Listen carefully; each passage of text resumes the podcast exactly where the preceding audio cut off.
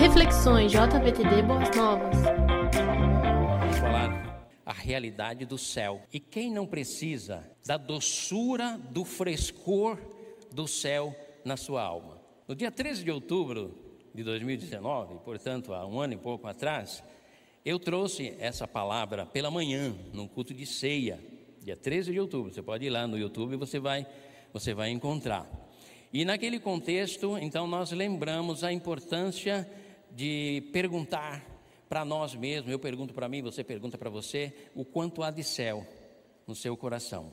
Claro que não vamos repetir o sermão, mas talvez até poderíamos repetir, porque nunca é demais, né? Poderíamos recordar. Mas se você quiser ouvir ah, ah, novamente, está lá no YouTube. Vai lá porque aí eu ganho um joinha. e hoje em dia todo mundo precisa do joinha, né? todo mundo precisa de um pouquinho mais de visualização. Oh, amados, eu sou de outra geração. Eu sou daquela geração que fala e, o Espírito Santo trabalha no coração do povo e impacta, transforma, renova e não precisa de nenhum retorno, nenhum feedback. É, o único feedback que a gente procura é ver você edificado, edificada, transformado, mudado, saindo uma outra mentalidade. Mas hoje nós vamos continuar falando a respeito do céu.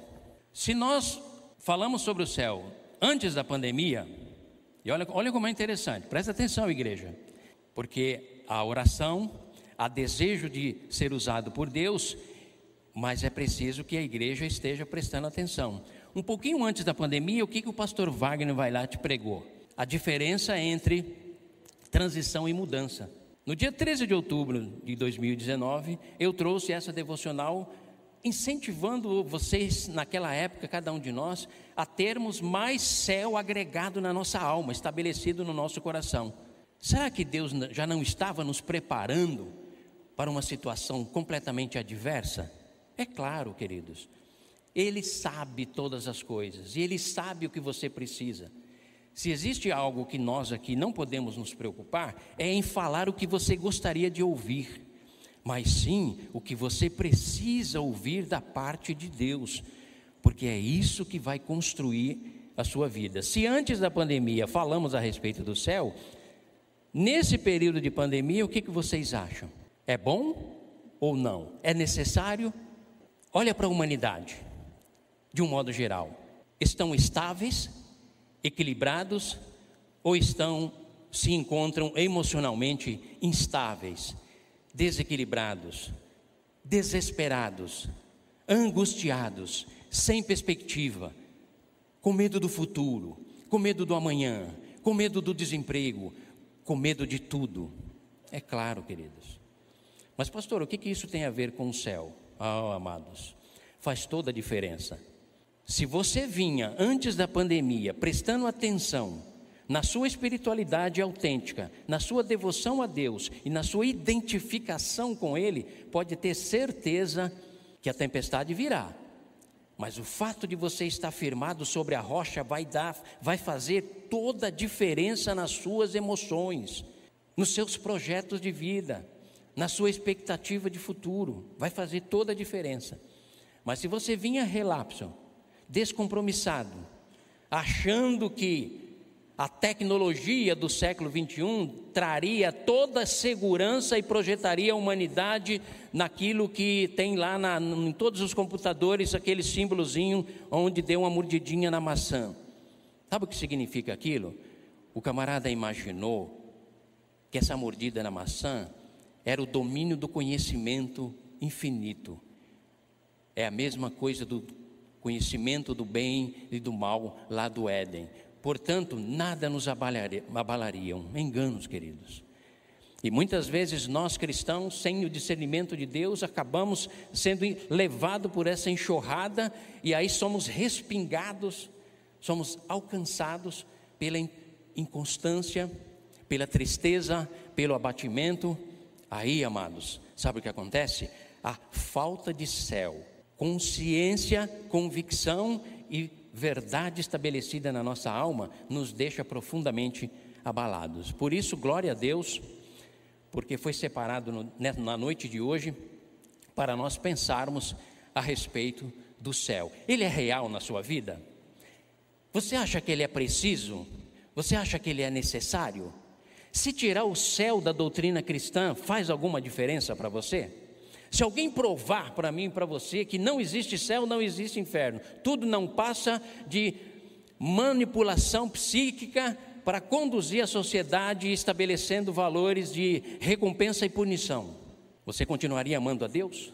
Ou você sairia por aquelas portas dizendo tudo não passa de um engano?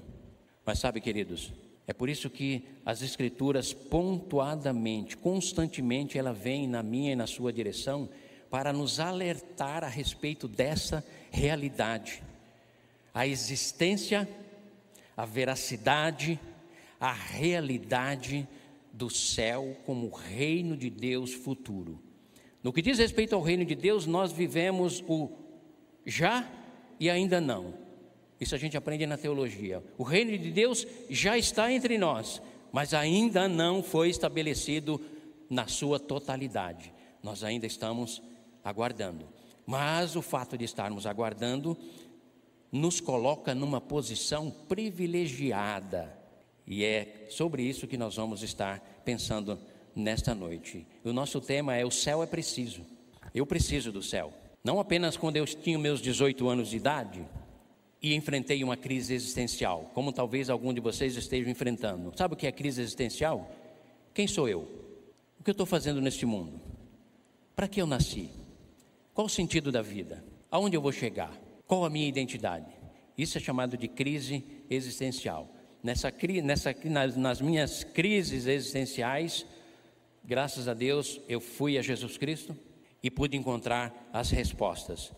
E uma das respostas que mais impactou o meu coração foi exatamente essa conscientização dessa verdade que está além da razão, é suprarracional. É por isso que o conhecimento celestial, ele não é empírico, também não é intuitivo, também não é racional e nem ao menos dedutivo por parte da dedução da mente humana. Sabe que conhecimento é esse, querido? É Deus quem revela. É o Espírito dele quem derrama essa graça na mente e no coração de nós, cada um de nós, e aí os céus, a eternidade, o reino de Deus, a glória de Deus, a habitação de Deus, tudo que está relacionado ao céu, aos céus ganha sentido de verdade, de consistência, e aí faz toda a diferença. Portanto, a nossa oração nessa noite, nós vamos orar, é que você ouça os textos bíblicos que vamos ler que diz respeito à eternidade, aos céus. Mas acima de tudo, que além dos seus ouvidos captarem o som da minha voz, lendo os textos, o Espírito de Deus possa penetrar no mais íntimo da sua alma e de repente, menino, menina, moço, moça, querido irmão, adulto, irmã, você que está com a vida um tanto quanto sem sentido, uma vida árida, o Espírito de Deus possa te iluminar de tal maneira que a luz do céu, que é Jesus Cristo, irradie luz no íntimo da sua alma e você saia daqui dizendo: Foi o divisor de águas para a minha vida. Serei uma pessoa muito mais feliz, muito mais realizada, não apenas pelo céu prometido por Deus, mas porque o céu prometido por Deus corresponde à presença literal do próprio Deus conosco, porque com Cristo ali é como cantamos o hino: é céu para mim, é céu para você.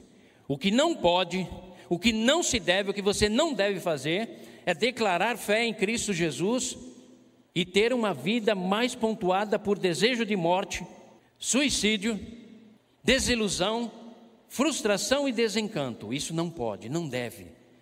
Não há necessidade disso.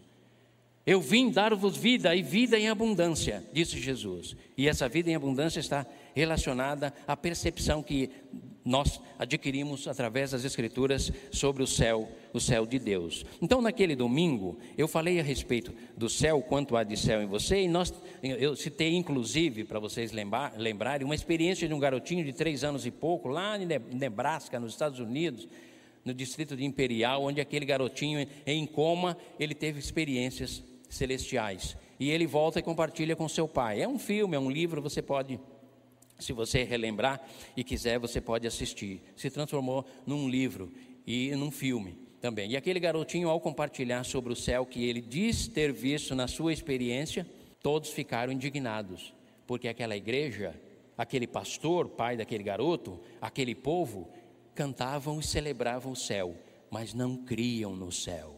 Era o céu, o céu do imaginário da mente das pessoas, não criam. Então se criou e se estabeleceu um grande pandemônio naquela cidade. Então nós, nós comentamos a respeito disso, justamente para despertar é, cada um de nós a estarmos pensando mais seriamente sobre isso e o valor desta verdade para o meu e para o teu coração.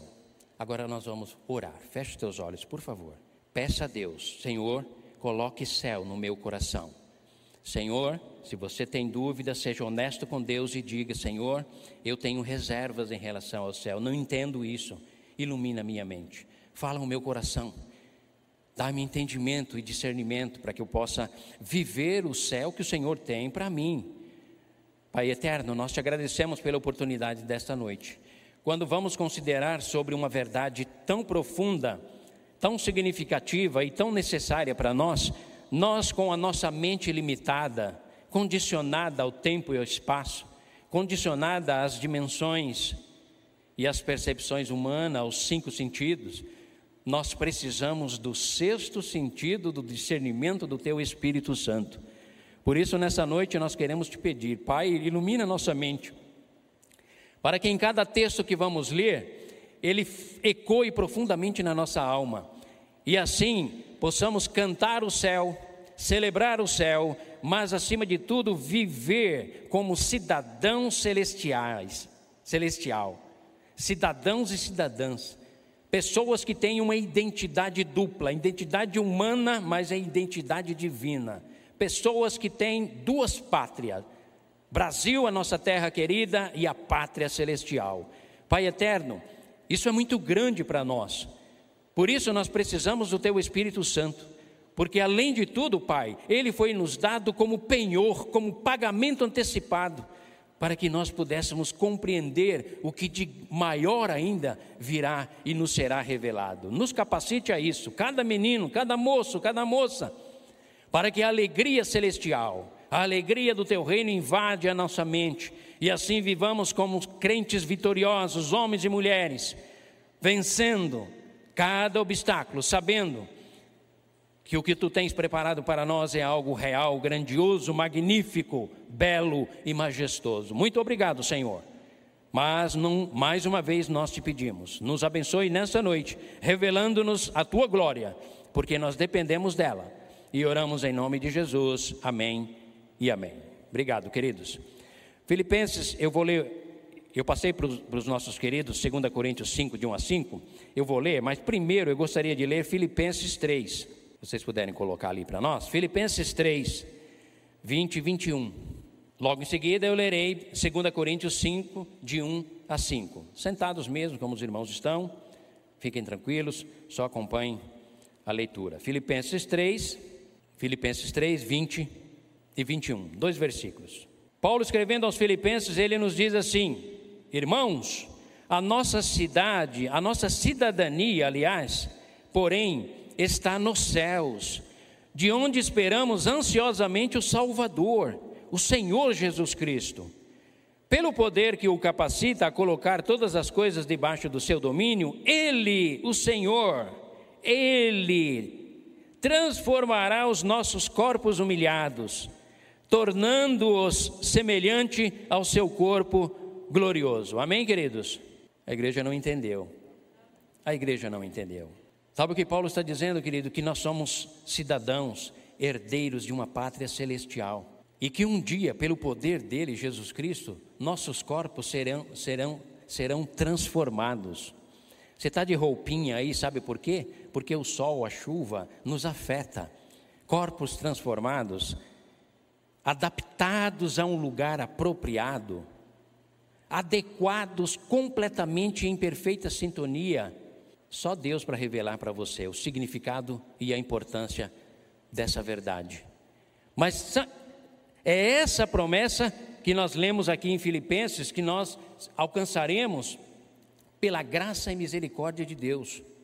É Ele quem nos habilita a entrar no reino, é Ele que prepara o reino, é Ele que constrói o reino, é Ele que nos faz participantes desse reino celestial.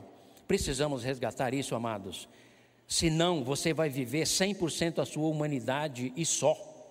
E você será tão frustrado e frustrada, tão ansioso e ansiosa, tão desesperado ou desesperada, como qualquer um aí de fora que não tem esperança nenhuma. Por isso nós precisamos resgatar essas verdades, ler esses textos, que daqui a pouco nós vamos ler, para estarmos nos nutrindo disso, dessa verdade no nosso coração. Nós estamos tão desconectados que não entendemos a importância disso. 2 Coríntios 5, de 1 a 5, vai nos dizer assim: 2 Coríntios 5, de 1 a 5. O mesmo apóstolo Paulo batia bastante nessa tecla. Sabemos que, se for destruída a temporária habitação terrena em que vivemos, aqui ó, temos da parte de Deus um edifício, algo maior, uma casa eterna nos céus, não construída por mãos humanas. Enquanto isso não acontece, gememos desejando ser revestidos da nossa habitação celestial. Porque estamos vestidos, não, porque estando vestidos não seremos encontrados nus. Pois enquanto estamos nesta casa aqui, gememos e nos angustiamos. Ou não? Claro que sim, ainda mais nesse período de pandemia, porque não queremos ser despidos, mas revestidos da nossa habitação celestial, para que aquilo que é mortal seja absorvido pela vida. Sabe quem, quem, quem nos preparou para tudo isso? Foi Deus que nos preparou para este propósito, dando-nos o Espírito, Espírito Santo, como garantia do que está por vir. Amados, o céu é preciso, é uma necessidade. A própria limitação da existência humana nos faz desejar algo além. Ou você está satisfeito com os seus poucos anos de vida? Quem sabe você chega aos 60 como eu? Ou quem sabe como 89, como chegou o meu sogro? Ou quem sabe como em 96, com 96 como chegou a minha mãe, deitadinha, Três anos sem nenhuma lucidez, sem nenhum movimento. Quem sabe, por mais longo que seja a nossa vida, a nossa longevidade. Mas fato é que eu e você não podemos nos acomodar apenas e tão somente com essa existência. Não se acomodou? Se incomodou? Você vai ter que encontrar uma resposta, um parâmetro, um horizonte para a sua vida. Aí Deus vem ao nosso encontro exatamente para nos mostrar que o céu é preciso. Se ele nos trouxe informações a respeito disso, é porque ele sabe que eu e você precisamos dessas informações. Porque quando chegamos a uma certa idade, as células começam a definhar, a morrer, a pele começa a enrugar, e a morte logo nos espera. Pastor, isso é muito pessimismo. Não, é realidade. O que vai fazer a diferença na sua vida nos teus propósitos de estudo, de progresso, de trabalho, de constituição de família, de conquistas, de compra, venda, construir, comprar, negócio. O que vai fazer a diferença em tudo isso é a percepção e a realidade que você tem do céu, da eternidade na tua alma. Isso é tão sério que os crentes de Corinto, questionando Paulo a respeito da ressurreição, se, se houve, se não houve, se haverá ressurreição dos mortos ou não, que tipo de corpo teremos e tal. Paulo diz, irmãos, se eu e você esperarmos em Cristo só nesta vida, nós somos os mais tolos de todos os homens. Se não houver céu no meu e no teu coração, se não houver juízo de recompensa, assim como juízo de punição, não há justiça na humanidade, não há justiça no universo. Tudo isso é estabelecido como critério justo de Deus. Se não há essas coisas, façamos como os existencialistas comamos e bebamos, nos divertimos, nos embriaguemos, vamos agir com devassidão, porque não haverá prestação de contas a ninguém, nem recompensa e nem punição, estamos entregues a nós mesmos, vamos olhar o cosmos aonde existimos e vamos nos ver largado no universo, desprovido de justiça, de beleza e de graça. Sabe que linha é essa, queridos? É a linha do desespero. É uma filosofia que existe e que talvez tenha assolado a vida de muitas pessoas. É chamada a linha do desespero. Lembra quando Charlie Chaplin, que muitos acham que foi um comediante, mas na verdade ele era um filósofo? Quando ele ouviu falar a respeito de pesquisas em outros planetas e chegaram à conclusão naquela época que era impossível haver vida em outros planetas, sabe o que Charlie Chaplin declarou e que entrou para a biografia dele? Eu me sinto desesperadamente só. Há uma alienação cósmica na minha alma, porque não há nada nessa vida que traga sentido concreto, real e absoluto. Tudo é relativo. Mas não é essa a proposta do Evangelho. Não é essa a resposta que o cristianismo nos dá. A resposta que o cristianismo nos dá diz respeito à nossa origem, passado, diz respeito ao presente diz respeito ao futuro e diz respeito à eternidade. A Bíblia é completa e absoluta em todas as dimensões do conhecimento humano, tanto racional como suprarracional. Porque o Deus eterno é que vem ao nosso encontro e nos revela e nos mostra. E nesse contexto de conhecimento, o céu está inserido, faz parte. Eu preciso, eu necessito estabelecer uma visão celestial na minha alma, porque o caminho para a reta final, depois dos 60, vocês têm muito que viver, jo jovens, mas você deve sempre se perguntar: viver para quê? Chegar aonde? Alcançar o quê? Em todos os objetivos que eu tenho, o que dá respaldo de consistência e realidade, beleza e graça, é o tempo, é os aplausos, são os joinhas, é a aprovação da sociedade é a realização minha profissional, tudo isso está na esfera humana. E o que, o que unta de beleza, de graça, tudo isso, é exatamente a percepção da eternidade. É por isso que Deus vem ao nosso encontro para nos dizer nessa noite: bota céu na tua vida, meu irmão, ponha céu no teu coração, minha irmã. Jovens, sonhem, idealizem, projetem o futuro olhem para as profissões que estão por vir, se preparem, façam todo tipo de treinamento, mas ponha céu, uma pitada de céu em tudo isso. Senão você cairá na frustração e no vazio da inutilidade da existência humana. É por isso que o céu é preciso. Mas eu quero destacar com vocês cinco pontos apenas rapidamente do porquê também o céu é preciso na minha alma, na tua alma, no meu coração, no teu coração. O céu é preciso, sabe por quê? Ele é o CEP de Deus. Não seguimos, não amamos um Deus fumaça que não é nada insignificante, distante, inatingível, inacessível. Não, amamos e temos o conhecimento, recebemos o conhecimento de um Deus que tem CEP, um Deus que habita nos céus. Lá é o trono dele, lá é o QG divino. É de lá que ele olha a terra e abençoa os seres humanos. E é para lá que ele vai nos levar. Olha que coisa linda.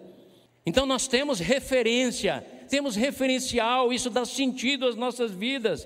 Não somos uma ameba, não somos um verme nem um vírus, somos a criatura máxima do Deus eterno que compartilhou conosco a sua natureza, veio ao nosso encontro na pessoa de Cristo Jesus e imprime na nossa mente a percepção do divino, do transcendental, do que vem depois. Para quê? Para que eu e você vivamos a exuberância da nossa existência, a beleza, a majestade, a glória, a segurança, a paz, a tranquilidade de viver o dia a dia sem medo de morrer, mas amando profundamente a vida, tomando todas as cautelas, adotando todos os protocolos que forem necessários, tomando todos os cuidados, por uma questão de amar a vida e não por temor.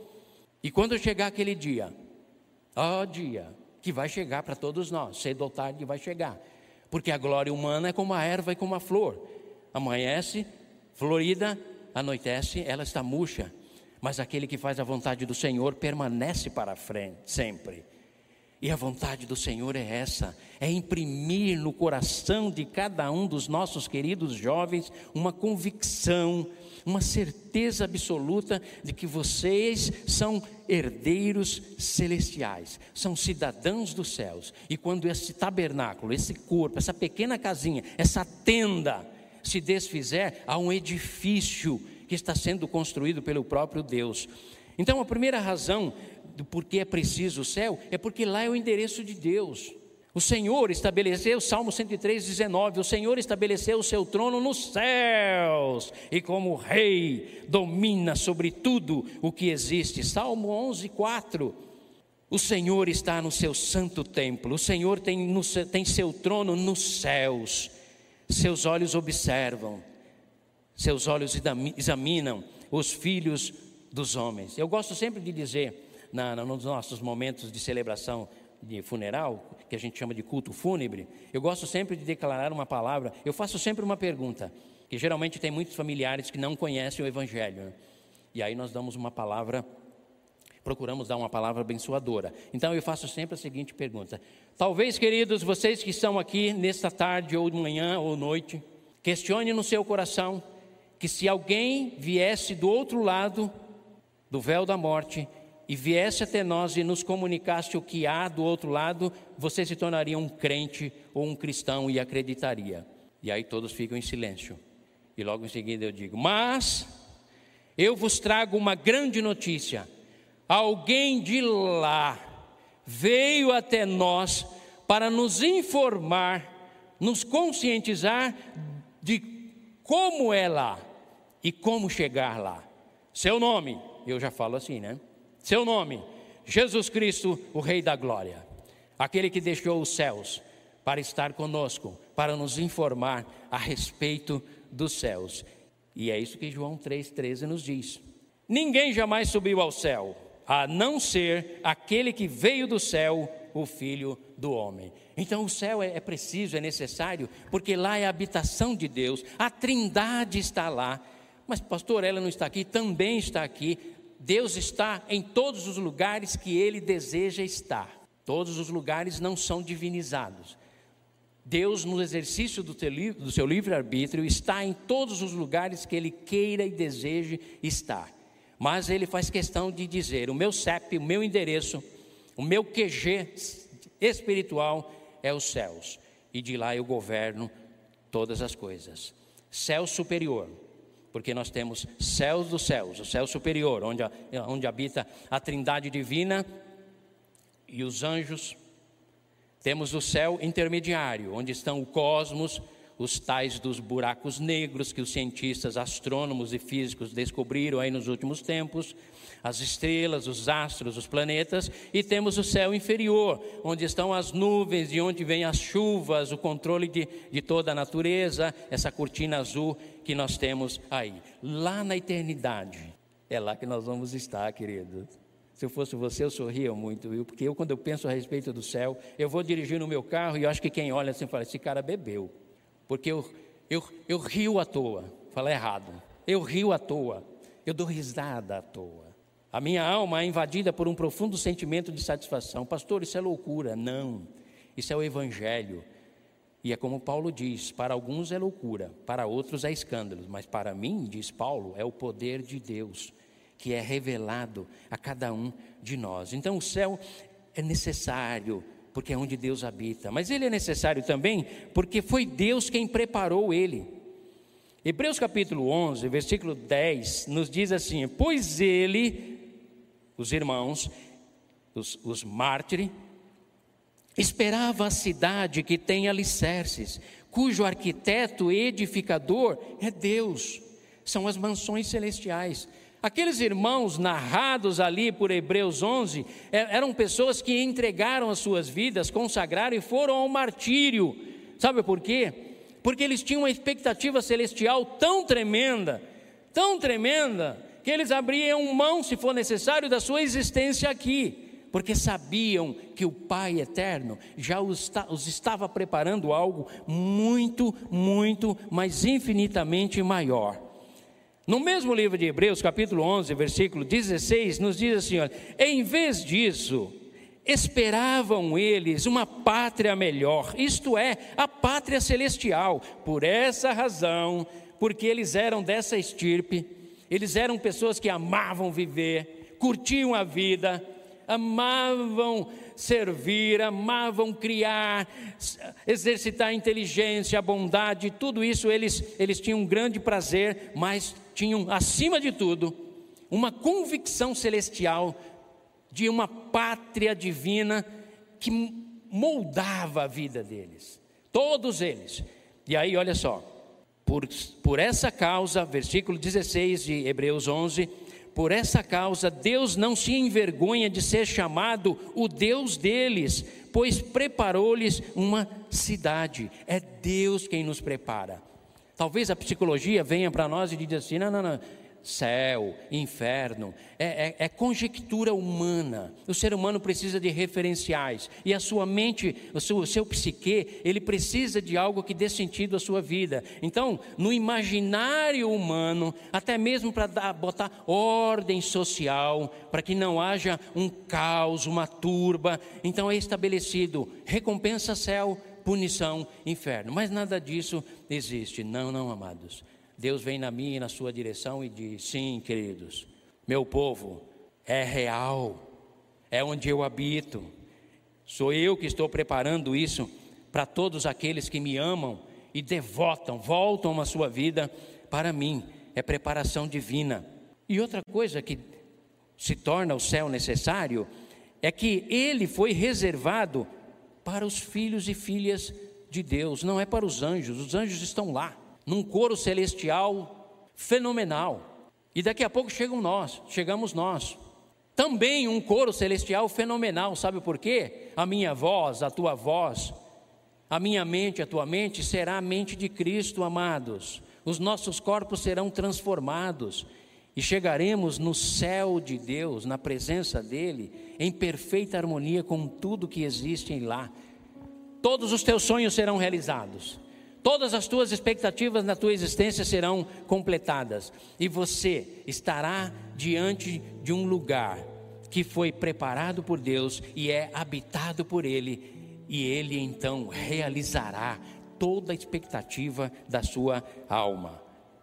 João 14, 2, Jesus diz: Na casa de meu pai há muitos aposentos, se não fosse assim, eu lhes teria dito que eu vou preparar lugar para vocês. Segunda Pedro, capítulo 3, versículo 13, diz assim: Ei, ei, povo, todavia, de acordo com a promessa, a sua promessa, a promessa dele, nós, nós esperamos novos céus e nova terra, onde habita a justiça, justiça verdadeira a justiça de Deus, Jesus Cristo, aquele que é justo e justificador de todo aquele que nele crê. Esse é um ambiente celestial. Você ama a justiça? Você deseja ver a justiça neste mundo? Você pleiteia alguma causa que requer justiça? Faz muito bem. Mas não se esqueça que justiça nessa terra só se dará no grande dia, quando Deus descortinará e descortinará descobrirá, vai desnudar, vai tirar o véu de toda a injustiça que há na humanidade e vai ser estabelecido a justiça do cordeiro, aonde o leão pastará com o cordeiro, a criança enfiará a mão onde há o escorpião. Toda a natureza harmonicamente, ou todo esse novo céu e essa nova terra, harmonicamente nós habitaremos lá. O céu também é preciso. Sabe por quê, queridos? Porque ele é o cumprimento de uma promessa de Deus. Hebreus 9, 24 nos diz assim: Pois Cristo não entrou em santuário feito por homens, uma simples representação do verdadeiro, Ele entrou no próprio céu, para agora se apresentar diante de Deus em nosso favor. Ele está lá, o nosso grande Salvador e Senhor nos aguardando com seus braços abertos. Mas antes de chegarmos lá, ele vem ao nosso encontro e diz: Receba o meu Espírito Santo. Sabe para quê? É o pagamento antecipado. Para que você saiba que todo, todo pagamento será concretizado na eternidade. Mas como garantia do que eu vou cumprir, o que eu estou dizendo a vocês, eu dou a vocês do meu Espírito Santo como penhor da sua herança. Portanto, viva os céus. Viva os céus de Deus, porque é Ele que tem preparado tudo isso para as nossas vidas. E o último ponto, para nós encerrarmos, o céu é necessário, sabe por quê, queridos? Ele dá sentido e significado à vida humana. Ideologia de gênero é uma das ideologias que todos estão combatendo por uma simples, uma simples questão. Ela mexe com a identidade, com a hombridade, com a identidade existencial dos seres humanos. Não é uma simples defesa das minorias. É uma desconstrução daquilo que Deus estabeleceu, a identidade humana como fruto da criação máxima dele, o nosso Deus. Se mexer nisso, desestrutura sua vida. Tira de você qualquer perspectiva de eternidade, de realização e de estabilidade psíquica, emocional e física a visão celestial, ela altera, ela perpetua em nós a verdadeira e autêntica identidade que nós temos na pessoa de Cristo Jesus. Dá sentido a tudo aquilo que nós idealizamos e nos prontificamos a fazer. É por isso que Jesus vem ao nosso encontro em Mateus 6, 19 a 21 e nos diz assim: Se os céus forem o alvo maior das suas vidas, por meu intermédio, por amarem a mim, vocês entenderão que não devem acumular para vocês tesouros na terra. Mateus 6, 19 e 21. Porque você sabe que onde está o vosso tesouro, aí tem ferrugem e tudo destrói, e os ladrões roubam e furtam. Por serem cidadãos dos céus, acumulem para vocês tesouros lá nos céus e aqui você usa o que te for dado à disposição, mas não acumule, não coloque a sua vida nisso. Faça apenas como um meio de desenvolver o seu potencial. A tua riqueza deve estar na eternidade. Não, pois onde estiver o seu tesouro, aí também estará o seu coração. E eu concluo, eu concluo com o Salmo 73, onde o salmista diz: e eu gostaria que você dissesse no teu coração, chegasse à mesma conclusão do salmista: A quem tenho eu nos céus, senão a ti? Na terra, nada mais desejo além de estar junto a ti. O meu corpo, meu coração poderão até fraquejar, mas Deus sempre será a força do meu coração e a minha maior herança para sempre. Meu querido, faça do céu, através de Jesus Cristo, o alvo supremo da sua vida. Viva de maneira exuberante na terra, alcance o máximo do seu potencial, sem tirar os olhos do alto. Porque se já ressuscitaste com Cristo, diz Paulo em Colossenses 3, busquem as coisas que são de cima e não as que são da terra. Pense nas coisas que são do alto, porque já estáis mortos, e a vossa vida, na plenitude da exuberância dela, está escondida com Cristo em Deus. Quando Cristo, que é a nossa vida, se manifestar, nós seremos iguais a Ele. Povo meu, aprove ao Pai dar-vos o reino. Tomem posse dele. Vivam pelo reino. Trabalhem pelo reino adolescentes e jovens, estudem pelo reino, desenvolvam pelo reino, anelem o reino de Deus na pessoa bendita de Cristo Jesus, o nosso Senhor. O céu é preciso, eu preciso, você precisa, nós precisamos desesperadamente do céu no meu e no teu coração. Amém, queridos?